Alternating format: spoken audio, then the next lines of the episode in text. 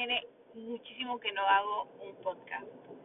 Pero, este, la verdad es que tenía como que ganas de expresarme más abiertamente porque en historias de Instagram, que estoy como arroba yo ni tan fit ni tan fat, este, siento que no es suficiente el tiempo que es muy aburrido estar viéndole la cara a alguien mientras eh, pues habla y en realidad siento que para eso son los podcasts es como un programa de radio en el que pues no sé explaya entonces bueno eh, la verdad es que tengo mucha mucha información que quiero compartirles pero este bueno voy a empezar con algo que traigo en la cabeza y es hablar sobre el tema de cómo comer mucho este y no engordar cómo se hace esto y bueno, me voy a enfocar principalmente pues en el tema de las calorías.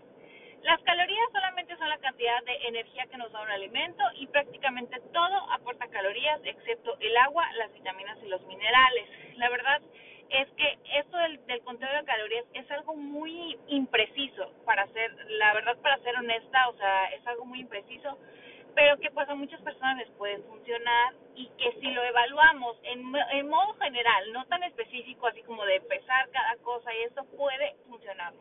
Ahora, eh, ¿qué onda con las calorías? Por ejemplo, podemos decir que cierta cantidad de, de un alimento pues aporta cierta cantidad de energía que eso eh, digamos se mide en kilocalorías, que son las calorías que conocemos.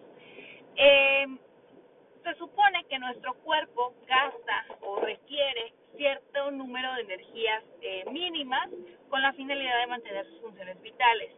Y si uno consume más calorías de las que come, de las que quemas, o sea, de las que necesitas, pues tu cuerpo va a almacenar energía y pues normalmente es en forma de grasa. Entonces así es como se sube de peso. Se baja de peso al revés, ¿no? Comiendo menos calorías de las que gastas para que tu cuerpo tome la reserva energética si tuvieras.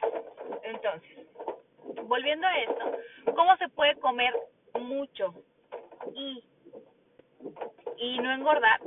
Bueno, algo muy sencillo es evaluar qué tipo de alimentos voy a consumir que hagan más volumen dentro de mi estómago, dentro de mi alimentación. Mucha gente se sorprende de la cantidad de comida que digamos que yo como porque se ve mucho volumen. ¿Ustedes han hecho espinacas? así asadas, ¿no? Vienes y pones un montón, así agarras con tus dos manos tus espinacas frescas, las pones en un sartén caliente y ¿qué pasa? Se reducen a nada. Entonces, esto mismo pasa en nuestro estómago. Nuestro estómago tiene pues eh, ácidos que literalmente deshacen la comida. Entonces, muchas veces no, no nos damos cuenta, ¿verdad? Pero son de muy fácil digestión. Ahora, volviendo al tema del volumen, digamos que también existe como esta parte psicológica de estoy viendo que es mucha comida, entonces me voy a llenar mucho. Hay muchas verduras, sobre todo las, las, las hortalizas, por ejemplo las de hoja verde, que hacen mucho volumen y tienen básicamente nada de calorías. Entonces, el tip número uno es que elijas alimentos que, digamos, verduras que se vean mucho y que a lo mejor y tú te tardes mucho en masticar eso, pero que no este no aporten demasiadas calorías. Obvio aquí es importante pues la preparación o el aderezo, ¿no? O sea, no es lo mismo si tú te comes unas cuatro tazas de espinacas con no sé, una cucharada de aceite de oliva, ah, si te comes esto mismo con un aderezo de ranch, ¿no? O sea, no, pues no, no va a ser lo mismo. Entonces, este, volviendo a esto, eh, eso es como que lo, las verduras son muy nobles, o sea, tú puedes comer mucha porción y este y tienen muy pocas calorías. En general, la mayoría de las verduras tienen muy pocas calorías, entonces digamos que yo te recomiendo que las consumas ilimitadamente. Y en cuanto a los otros grupos de alimentos, por ejemplo, las frutas, hay frutas que tú puedes comer más porción y tiene la misma cantidad de, eh, de energía, por ejemplo, medio plátano y 17 fresas es la misma cantidad de energía, pero ¿con qué crees que te vas a llenar más?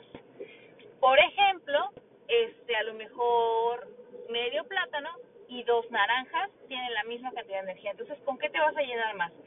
Digamos que trates de elegir alimentos que eh, te puedas comer como más porción y que aporten la misma cantidad de energía.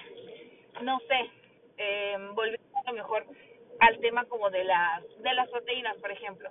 no es lo mismo si tú te comes este a lo mejor un pedazo de pechuga que tiene X cantidad de 100 gramos de pechuga a si te comes 100 gramos de muslo, ¿no? O sea, que, que tienen más calorías por esa misma porción. Entonces, el tip aquí es que trates de elegir alimentos que sean muy voluminosos, pero que eh, aporten la misma cantidad de energía, eh, o sea, digamos, limitada, o sea, poca cantidad de energía, pero mucho volumen. Entonces, esa es la manera, o sea, si tú te haces una super mega ensalada, se va a ver mucha comida, pero en realidad no es tanta, no son tantas calorías. Entonces, pues de entrada es eso, obviamente también cosas como caldos y todo eso hace que que tú sientes que estás comiendo mucha cantidad y en realidad estás pues comiendo poca energía pero mucho volumen para tu estómago y eso puede hacer que te sientas satisfecho pues por más tiempo.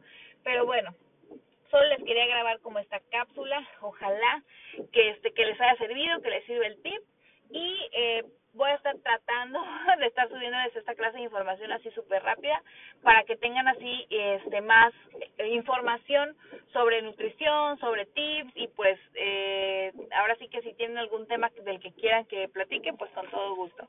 Espero que les haya gustado, que tengan muy bonito día. Bye.